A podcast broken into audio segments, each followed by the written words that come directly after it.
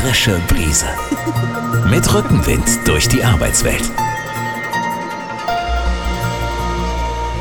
Hallo liebe Hörerinnen und Hörer, hier ist wieder die frische Brise. Wir nehmen gerade eine neue Podcast-Folge auf. Ich sitze zusammen mit meiner lieben Kollegin Roswitha Kranefuß im Büro, nein, in der Bibliothek des Büros Geidis Heggermann und Partner. Draußen scheint die Sonne und wir haben ein schönes Thema mitgebracht, Roswitha. Hallo Ronald, ja, ich freue mich auch, dass ich mal dabei sein kann. Und tatsächlich, die Sonne scheint, aber es wird langsam kälter und da haben wir gedacht, wann muss der Betriebsrat sich eigentlich auch mal warm anziehen und sich strecken und recken? Und da kamen wir auf das Thema, Ronald. Das Klima wird kälter, Betriebsräte merken, es wird Herbst. Nach Corona die Arbeit wird wieder vielfältiger und Arbeitgeber zeigen Widerstand. Unser Thema lautet ohne Moos nichts los. Das ist natürlich nur so ein Schlagwort oder so ein blöder Spruch, aber wenn Betriebsräte aktiv werden, brauchen sie insofern die Mitwirkung des Arbeitgebers, als dass dieser das Ganze wohl bezahlen muss, was dann Kosten auslöst. Oft ist der Betriebsrat denn doch schon auch geschult und sieht die ganzen Möglichkeiten, wo er tatsächlich aktiv mitbestimmen kann. Aber wie geht er dann tatsächlich vor? Holt er sich dann Entwürfe aus dem Internet? Passen die dann? Sind die überhaupt rechtlich geprüft? Ähm, ja, was, was tue ich dann? ich brauche dann doch nochmal rechtlichen Rat. Und wie bekomme ich den eigentlich? Richtig. Wenn die Betriebsräte eine Strategie haben, umso besser. Aber ganz schnell stellt sich ja die Frage, wie schaffe ich es, es durchzusetzen, diesen eigentlich einfachen Grundsatz, dass die erforderlichen Kosten des Betriebsrats vom Arbeitgeber getragen werden. Da gibt es eben einmal die Ausstattungsfragen, das heißt, wo kommt die Büroausstattung her, wo kommt die Technik her, aber ganz einfach, bei den Themen ist ja ganz schnell die Frage, das, was ich mit eigenem Wissen, mit eigenem Können der Kolleginnen und Kollegen im Gremium nicht bearbeiten kann, nicht erarbeiten kann, da muss ich externe Hilfe in Anspruch nehmen. Und dann gibt es die Lösung, die in der Praxis doch viele Probleme bereitet, über Paragraph 80 Absatz 3 Betriebsverfassungsgesetz. Ein Sachverstand muss organisiert und eingekauft werden. Und da meint natürlich der Arbeitgeber, den haben wir doch hier im Betrieb. Erstmal hat er seinen eigenen Anwalt, den darf der Betriebsrat jederzeit großzügig in Anspruch nehmen oder eben auch Sachverstand, der denn auch so im Betrieb herumläuft. Da braucht man doch gar keinen anderen. Manche Arbeitgeber haben verstanden, dass natürlich auch nur ein gut beratener Betriebsrat auf Augenhöhe zu Ergebnissen führen kann, die auch langfristig gut halten. Andere Arbeitgeber sehen nur den Feind. Betriebsräte schauen ja manchmal so in der großen, weiten Welt in Deutschland herum und stellen fest, Mensch, die Betriebsräte von diesen großen Unternehmen, die haben überhaupt keine Schwierigkeiten, dass ihnen Sachverstand zuerkannt wird. Haben die so viel Geld oder ist es denen so egal, dass sie das alles bezahlen, diese Unternehmen? Wie sieht das eigentlich aus? Und ja, dahinter steckt doch etwas, nämlich die Erkenntnis, dass es sich nicht lohnt, einem Betriebsrat den Sachverstand vorzuenthalten. Aber da ist natürlich ein kleinerer Unternehmer, der auch noch nie vorher vielleicht einen Betriebsrat sogar gehabt hat, manchmal gänzlich unerfahren und hat selber gar nicht die Kenntnisse, um damit auch souverän umzugehen. Der sieht das tatsächlich dann nur als Gefahr, als es wird in seinen Machtbereich eingegriffen. Wer will da was in seinem Betrieb auch noch etwa mitbestimmen? Und das soll auch dann noch Kosten verursachen. Das geht doch nicht. Ja, Machtverlust ist da ein Thema. Ne? Wer will sich da schon vom Betriebsrat etwas mit sachverständiger Hilfe erarbeitet, irgendwie vorschreiben lassen und irgendwie in Bahnen lenken lassen, die einem selber nicht gefallen? Stellt man sich mal vor, äh, auch von mir Betriebsräte, seit 20 Jahren Start-up, neu gegründet. Der Unternehmer ist halt der Unternehmer, der da alles aufgebaut hat. Und nach 20 Jahren wird sich überlegt, naja, aber irgendwie könnte doch einiges besser sein. Gründen wir einen Betriebsrat und dann kommt das große Erwachen. Ja, aber jetzt mal ganz praktisch. Der Arbeitgeber stellt sich hin und sagt so, mein Laden, meine Aufbauarbeit, euer komisches Projekt, das unterstütze ich nicht. So eine Regelung will ich nicht, brauche ich nicht. Oder wenn ihr das unbedingt haben wollt, dann arbeitet doch selber was dazu. Ich bezahle das nicht.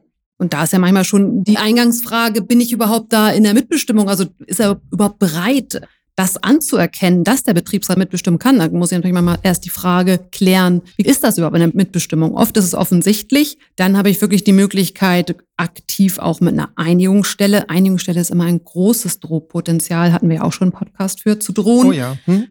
Ja, also der, der Arbeitgeber wird an der Stelle, wenn er das wirklich nicht bezahlen will, ja auf den Gesetzestext verweisen und sagen, ihr braucht eine Vereinbarung mit mir, vorher bezahle ich gar nichts. Ja, und die Vereinbarung, wenn er dann tatsächlich nicht zahlt, die muss ich dann als Betriebsrat auch wiederum durchsetzen. Also tatsächlich ja. dann im Zweifel auch im Gerichtswege. Aber wer will sich schon auch gerade am Beginn der Tätigkeit so viel streiten? Ja, nur der Arbeitgeber sagt, lass mich doch mal einen Moment überlegen. Also, ihr wollt einen Sachverständigen haben. Der soll euch beraten. Damit sollt ihr in die Lage versetzt werden, euch mir gegenüber besser durchzusetzen in den Verhandlungen. Damit wollt ihr euer Ziel erreichen. Lass mich kurz überlegen. Aber das ist doch gar nicht der Grund. Ja, der sagt sofort, ich bin doch nicht bescheuert. Was ist denn der Grund? Der Grund ist natürlich dann auch eine Vereinbarung hinzukriegen, die rechtssicher ist, die natürlich auch Inhalte langfristig im Sinne des Betriebs, und das heißt ja nicht nur, dass die Betriebsratsinteressen im Zweifel durchgesetzt werden, sondern dass man gemeinsam zu einer Lösung kommt, die dann tatsächlich auch Sinn machen. Ja, da setzt du aber voraus, dass es viel gegenseitiges Vertrauen gibt, Roswitha. Das ist wohl wahr. Das ist, glaube ich, das große Problem, das Vertrauen. Wie gesagt, ich sprach eingangs davon, der Feind, der Betriebsrat und diese vertrauensvolle Zusammenarbeit, wenn denn der Betriebsrat auch gleich wieder mit Rechtsstreitigkeiten droht, mit Kostendurchsetzung, da wird's denn meistens mit der Stimmung auch nicht sofort besser. Ja, wir dürfen aber auch eins nicht vergessen, es kann schon auch Taktik sein. Die Taktik des Arbeitgebers zu sagen, ich bezahle das deshalb nicht, weil ich Macht ausübe. Nein, das wird er nicht so offen kommunizieren, aber er wird tatsächlich sich in seiner Position so angegriffen fühlen, dass er meint, sie verteidigen zu müssen. Und da wird er auch mal austesten, was mit dem Betriebsrat geht. Und da wird der Betriebsrat im Zweifel nicht drum herum kommen, den Arbeitgeber auch auf eine gewisse Weise zu erziehen. Ja, aber dafür muss sich der Betriebsrat auch trauen. Dafür muss er sich trauen und ja. dann muss er auch tatsächlich ran. Und dann, wenn er einen Rechtsstreit führt, braucht er ja gar nicht diese Sachverständigenberatung in dem Sinne in Anspruch nehmen, sondern dann hat er gleich den Paragraph 40 Betriebsverfassungsgesetz. Bei Rechtsstreitigkeiten muss der Arbeitgeber die Kosten zahlen. Ja, klar. Also das wäre ja noch schöner, wenn der Betriebsrat erstmal fragen müsste, dürfen wir Sie verklagen? Nein, das natürlich nicht. Ja, da hat er dann die Unterstützung, nur ganz praktisch. Der Geschäftsführer, der reinkommt und dann mit der Faust auf den Tisch knallt und sagt, habt ihr eigentlich verstanden, was das alles kosten wird? Ihr macht euch da überhaupt keine Gedanken darüber, denn wir sollen das ja schließlich bezahlen. Und da, auf, da wird Macht ausgeübt. Und auf der nächsten Betriebsversammlung werden dann erstmal die Kosten dargestellt, die der Betriebsrat verursacht hat. Ja, das ist dann so die Steigerung. Dann zeige ich es, mit denen kann ich's machen. Ja, der Geschäftsführer kriegt den Redeanteil eingeräumt auf der Betriebsversammlung. Den und er auch hat. Stellt, ja, hat er, hat er. Aber jetzt stellt er was dar, was der Betriebsrat im letzten Jahr alles gekostet hat und was man alles stattdessen mit dem Geld hätte machen können. Und vor allem jetzt zukünftig auch nicht mehr machen will. Ja, damit ist jetzt Schluss. Ne? Sowas. Das ist im höchsten Maße rechtswidrig. Nur Betriebsräte wehren sich selten dagegen. Ne? Tatsächlich, ja. Wenn es dann wirklich anfängt, einen Rechtfertigungsdruck auszulösen, dann kann man wirklich sagen, es ist eine Benachteiligung des Betriebsrats und dann muss sich der Betriebsrat dagegen wehren, weil so kann man eben gar nicht, auch nicht auf Betriebsratsseite vertrauensvoll zusammenarbeiten. Ja, also um es mal gerade zu rücken, ein Geschäftsführer darf zwar über Geld reden auf der Betriebsversammlung, er darf sogar darstellen, was die Kostenstelle Betriebsrat in der vergangenen Zeit ausgemacht hat. Aber die Rechtsprechung verlangt in dem Zusammenhang, das darf nicht herausgestellt sein, das muss im Kontext mit anderen unternehmerischen Kosten passieren. Er muss diese Darstellung auch als erforderlich bezeichnen. Ja, das heißt, wenn Kosten entstehen, dann kann ich nicht sagen, das waren unnötige Kosten. Aber dann, er ist ja der Auffassung, dass sie nicht erforderlich sind. Das ist im Zweifel wahrscheinlich. Ja, über den Schatten wird er da wohl springen müssen. Über den Schatten wird er springen müssen, wenn er dann eben nicht einen weiteren Prozess im Nacken haben wird. Das Problem Prozess. Dann führe ich also einen Prozess, heißt, ich leite ein Beschlussverfahren mit meinem Rechtsanwalt des Vertrauens ein. Das Problem ist ja, wie schnell geht das eigentlich? Also komme ich da denn wirklich schnell zu meinem Ergebnis? Ja, das sind so, naja, diese Lehrbuchauskünfte. Ne? Ja, wenn ihr das und das nicht bekommen habt, 80 Absatz 3 ist ja nicht Ende der Fahnenstange, da kann man dann ja klagen, weil der Arbeitgeber die Vereinbarung zu Unrecht abgelehnt hat. Das Problem ist aber natürlich der Zeitablauf. Weil dann erstmal gibt es bekanntermaßen beim Gericht erstmal einen Anhörungstermin. Das sind alles keine Eilverfahren, genau. Und dann, da wird immer noch nicht entschieden. Vielleicht habe ich einen guten Richter, der dann tatsächlich den Arbeitgeber auch hinweist, das macht doch alles keinen Sinn. Ist die Chance. Ne? Also es kann Chance. eben sein, manchmal ähm, werden die ja sehr schnell einen Termin anberaumen und werden sich den Arbeitgeber kaufen und sagen, das können Sie doch nicht ernsthaft machen. Zu so einem Thema können Sie dem Betriebsrat doch nicht ernsthaft die Unterstützung verweigern. Das geht nicht. Ja, aber wenn da ein kämpferischer Gegenanwalt ist, der wahrscheinlich noch viel mehr Kosten verursacht nebenbei, dann kann das eben auch mal länger dauern und dann dauert es dann vielleicht auch mal ein halbes Jahr, bis ich wirklich eine Entscheidung habe und ich als Betriebsrat immer noch nicht meinen Sachverstand habe und das Thema auf Halde liegt. Ärgerlich. Richtig, und das legt ja den Verdacht nahe, eigentlich geht es gar nicht ums Geld, es geht darum zu verhindern, dass sich der Betriebsrat an dieser Stelle schlau machen kann, dass er sich durchsetzen kann. Und dann lasse ich lieber einen solchen Rechtsstreit einfach Geld kosten, aber so lange hat der Betriebsrat vielleicht nicht die erforderlichen Mittel, um sich in der Sache weiter voranzubringen. Ganz genau. Das ist aber nicht das einzige Thema, wenn es ums Geld geht. Man kann natürlich auch prima rund um das Seminargeschäft mal austesten, was mit dem Betriebsrat geht oder nicht. Ja, wenn ein Betriebsrat ankommt und sagt, er hätte gerne dieses oder jedes Seminar, ist das Prozedere das gleiche. Ne? Klar. Der Geschäftsführer kommt wieder, haut mit der Faust auf den Tisch und sagt, habt ihr eigentlich eine Ahnung, was das kostet? Und vor allem, was lernt ihr dort eigentlich? Und eigentlich trefft ihr euch doch nur, um dort zu feiern und zu trinken und am besten oder am schlechtesten auch noch von anderen Betriebsräten Erfahrungen zu sammeln, die euch auch noch dazu raten. Naja, bestimmte das könnte Sachen einen schon eher schon wieder zum Nachdenken bringen. Aber nein, ähm, es ist, es ist eine ganz einfache, billige Methode herauszufinden, kann ich das mit meinem Betriebsrat machen oder nicht? Ne? Wird er sich auf diesen eigentlich unzweifelhaften Anspruch, Schulung eben mir gegenüber hin durchsetzen oder lässt er sich diesen Widerspruch gefallen? Das Gute ist ja, auch die Prozesse für oder die Verfahren, die mir einen Schulungsanspruch dann vielleicht auch geben, dauerten früher auch länger, mittlerweile doch anerkannt, dass ich das im einstweiligen Verfügungsverfahren durchsetzen kann. Nicht, ja. bei, nicht bei allen Gerichten. Für meinen Geschmack gibt's das noch viel zu selten, ja. dass die Betriebsräte dazu greifen. Denn das ist doch eigentlich super. Ne? Man kann sagen, Sie wollen das Seminar in drei Wochen nicht genehmigen. Macht nichts, das klären wir jetzt einfach mal. Da kriegen wir ja eine schnelle Antwort vom Arbeitsgericht. Das kostet zwar auch eine ganze Menge Geld, aber hey, wir wissen wenigstens anschließend, wie die Rechtslage ist. Wie gesagt, oft muss es dann aber auch ein bisschen schnell gehen und deswegen tatsächlich dann nicht im normalen Beschlussverfahren. Ganz wichtig, auch da nochmal, das weiß eigentlich jeder, aber klar, der Betriebsrat hat kein Geld. Er kann auch keine Kosten tragen. Was passiert denn eigentlich, wenn denn jemand doch für ihn tätig wird? Entweder bleibt der Rechtsanwalt auf seinen Kosten sitzen oder schlechtestenfalls wird ein Betriebsratsmitglied persönlich in Haft genommen, wenn er tatsächlich dann irgendwas bestellt hat oder ein, eine Schulung in Auftrag gegeben hat. Naja, also wir wissen dann irgendwie unseren Anspruch schon durchzusetzen als Anwälte, ne? Das geht schon. Und na, das mit der persönlichen Haftung, also das ist nur echt die absolute Ausnahme. Und das ist dann auch eine Drohgebärde. Ja, wie heißt es so schön, die persönliche Haftung von Betriebsräten, die gibt es eigentlich gar nicht. Dafür muss man schon selber massiv gegen seine eigenen Amtspflichten verstoßen haben, um mal persönlich in den Fokus Na, zu Aber wenn ich mal so auf eine Schulung gehe, ohne dass, dass die genehmigt ist und dann ein paar Tage weg bin, dann kann schon mal passieren, dass ich mein Entgeltfortzahlungsfreistellungsanspruch eben nicht bekomme. Ja, darum geht's, klar. Das, das ist ja sozusagen das Szenario, ne, das dann irgendwie vorgezeichnet wird. Der Arbeitgeber sagt, also geh doch. An die Heizung ketten kann ich dich nicht, darf er ja auch nicht, ja. Also, das ist ja auch immer so ein Irrtum des Betriebsräte meinen, wenn er sagt, nein, darf ich nicht fahren. Doch, doch, die dürfen fahren. Aber er sagt natürlich, glaub ja nicht, dass ich das als erforderliche Schulung akzeptiere und glaub ja nicht, dass ich diese Zeit deshalb auch bezahle. Und dann muss man im Zweifel nachher das Geld, das einem äh, vorenthalten wird, einklagen. Und da sagen ja viele Arbeitgeber, und dann mach mal, denn das halte ich aus. Da bin ich ja mal gespannt. Aus dem Grund gibt's ja auch diese Rechtsprechung, die ja dann sagt, das ist nicht zumutbar, das in einem langen Verfahren über Monate und möglicherweise sogar Jahre hinzuziehen. Deshalb muss es auch die Möglichkeit geben, im einstweiligen Verfügungsverfahren Rechtssicherheit und Klarheit zu verschaffen. Weil Wissen ist Macht. Ne? Wenn ich tatsächlich mein Wissen über Schulungen als Betriebsrat nicht generieren kann, dann wird es halt auch schwierig. Ja, das Thema Geld spielt dann natürlich auch immer ganz schnell eine Rolle, wenn es um Arbeitsbefreiung und Freistellung geht. Auch da sind das eigentlich immer wieder die gleichen Mechanismen. Warum sind Betriebsräte bloß so empfänglich dafür? Du hast das schon mal angedeutet, Roswitha.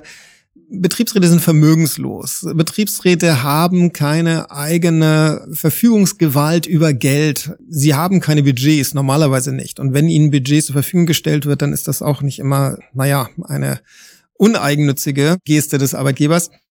Diese Vermögenslosigkeit, die führt auch dazu, dass man sich mit so einer Art schlechtem Gewissen plagen muss, wenn irgendwas Geld kostet und der andere, also was eigentlich Quatsch ist, es ist immer alles ein Unternehmen, wenn das Unternehmen also diese Kosten übernehmen muss. Zumal wenn der Arbeitgeber dann noch Geld macht, uns geht's gerade wirtschaftlich so schlecht und ihr Betriebsräte wollt jetzt auf Schulung gehen in dieser Zeit? Ja, man spielt natürlich mit diesem schlechten Gewissen und da sind einige empfänglich für.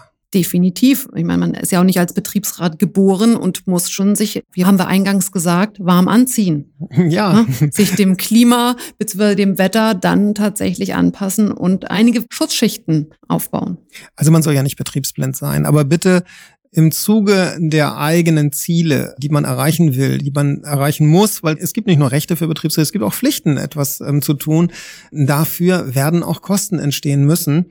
Und da gehört es natürlich dazu, sich den Arbeitgeber auch so zurechtzulegen, dass er sich auch daran gewöhnt, dass Betriebsratsarbeit eben auch nicht immer umsonst zu haben ist. Man muss ja dann trotzdem auch sagen, es gibt auch viele Arbeitgeber, die bereitwillig auch ein monatliches Kostenbudget in dem Sinne, oder was heißt Kostenbudget, einfach Beratungsstunden zur Verfügung stellen. Das ist auch die beste Ausgangslage, tatsächlich zu sagen, ich kriege im Monat, darf ich fünf Stunden, zehn Stunden in Anspruch nehmen und muss nicht jedes Mal wieder nachfragen. Das ist ja das Nervigste, dass ich immer wieder beim Arbeitgeber fragen muss, darf ich das, darf ich dies? Lass mich doch einfach ein bisschen agieren und ein bisschen eben da rausschöpfen können. Da wird man sich aber womöglich ein solches Thema erst einmal erstreiten müssen, damit ein Arbeitgeber auch erkennt, dass so etwas Vorteile besitzt. Wir haben ja solche Vereinbarungen. Wir haben so mit einigen Unternehmen genau solche Vereinbarungen, weil die auch gelernt haben, okay, da wird kein Schindluder mitgetrieben, das ist etwas, was für Transparenz sorgt, was für eine schnelle Reaktion dienlich ist. Das ist einfach eine gute Sache und dann hat man die Erfahrung gemacht und sagt, das kriegen wir hin. Ich habe sogar mal die Erfahrung gemacht, da hat sich der Arbeitgeber gemeldet und hat gesagt, also er ist zum Betriebsrat gegangen und hat gesagt, wisst ihr was, unsere Personalabteilung, die hat folgendes, die hat ein Beratungskontingent mit unserem Anwaltsbüro ausgemacht. Und das ist eine super Sache. Die holen sich da immer die Auskünfte, die wir brauchen. Ich will, dass ihr das auch habt. Ruft mal euren Anwalt an und vereinbart das. Aber das ist selten, dass das so läuft. Transparenz war ein gutes Wort von dir. Ne? Tatsächlich wird in diesen Abrechnungen dargestellt, auch in einem gewissen Rahmen, für was der Betriebsrat dann eben auch Fragen gestellt hat. Transparenz ist auch das Thema bei Freistellungen für Betriebsrat. Was machen die denn eigentlich da? Ne? Was muss ich da eigentlich offenlegen, was ich mache? Und auch da haben wir wieder das Ursprungsthema Vertrauen.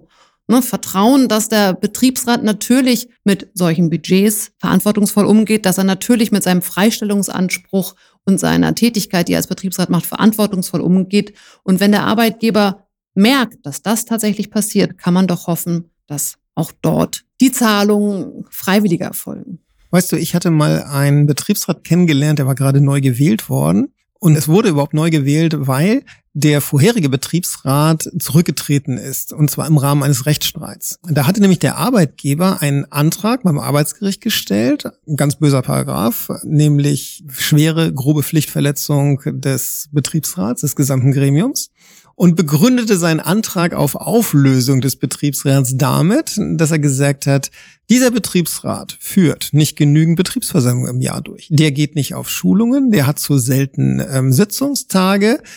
Das alles zählte der auf. Und das Gericht hat natürlich recht überrascht nachgefragt, wie sind Sie denn auf diese Begründung gekommen und was steht denn dahinter? Und dann hat der Geschäftsführer erklärt, also hören Sie mal zu, Herr Vorsitzender, wir sind hier nicht so eine kleine Klitsche, wir sind ein großes Unternehmen. Wir brauchen einen funktionierenden Betriebsrat. Ich habe hier jede Menge Betriebsvereinbarungen, die ich abschließen muss. Das geht mit denen nicht. Die sind nicht ausreichend pflichtbewusst, die haben keine Ahnung von der Materie, mit denen komme ich da nicht hin. Was kann ich also machen? Ich müsste mit jedem Thema in die Einigungsstelle und da kriege ich auch nicht immer die Ergebnisse, die ich brauche. So funktioniert das nicht. Kurios. Ja, kurios, ne? Aber der Vorsitzende Richter war wohl wirklich beeindruckt und hat gesagt, das ist nicht die schlechteste Begründung und hat dem Betriebsrat daraufhin nahegelegt, zurückzutreten und Neuwahlen zu initiieren und dass die Betriebsratsarbeit für die Zukunft ein bisschen ernster genommen werden müsste, hat er den auch noch mit. Und hat es denn zukünftig besser geklappt? Das hat wohl besser funktioniert, ja. Aber äh, ja, diese Erkenntnis haben nicht alle Unternehmer, dass das so wichtig ist, obwohl ja Betriebsratsarbeit ein Erfolgsmodell ist, ja. Denn das wird ja auch immer wieder an allen Ecken und Enden betont. Damit schaffen es auch gerade die großen Unternehmen, sich besser aufzustellen. Hey, und natürlich ist das nicht umsonst zu kriegen. Und die wirklich auch tatsächlich einen starken Betriebsrat wollen. Ne? Die wirklich sagen, ich möchte da jemanden haben, mit dem ich vernünftig sprechen kann, mit dem ich verhandeln kann und eben der auch geschult ist, der auch beraten ist und so zu bestmöglichen Vereinbarungen zu führen. Unser Tipp muss daher lauten, die Betriebsräte dürfen sich nicht scheuen, mit dem Arbeitgeber mal über Geld zu sprechen und dürfen sich auch nicht mal so eben ins Boxhorn jagen lassen, nur weil irgendetwas Geld kosten soll. Nein, das bitte offensiv angehen, das Thema, im Besprechen und eben auch klären, dass ein Betriebsrat so ausgestattet werden muss, dass er seine Arbeit vernünftig erledigen kann. Immer wieder gerne totgeschwiegen, also ein Thema. Ja. Und im Zweifel, ja, geht's manchmal dann eben doch nicht ohne vors Gericht zu ziehen. Ja, notfalls. Aber dafür kann man uns ja dann notfalls engagieren. Ja, das wäre unsere heutige Folge. Ich mache noch die Schlussansage und die Schlussansage lautet wie immer, wenn euch der Podcast gefallen hat, lasst uns eine gute Bewertung da, abonniert ihn da, wo es geht, damit ihr die neuen Folgen nicht verpasst. Wir sind immer dabei, wöchentlich eine neue Podcast-Folge reinzustellen.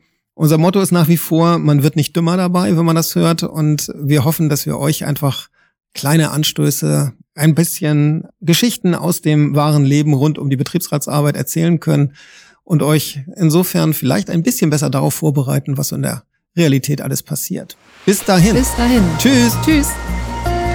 Die frische Brise. Mit Rückenwind durch die Arbeitswelt.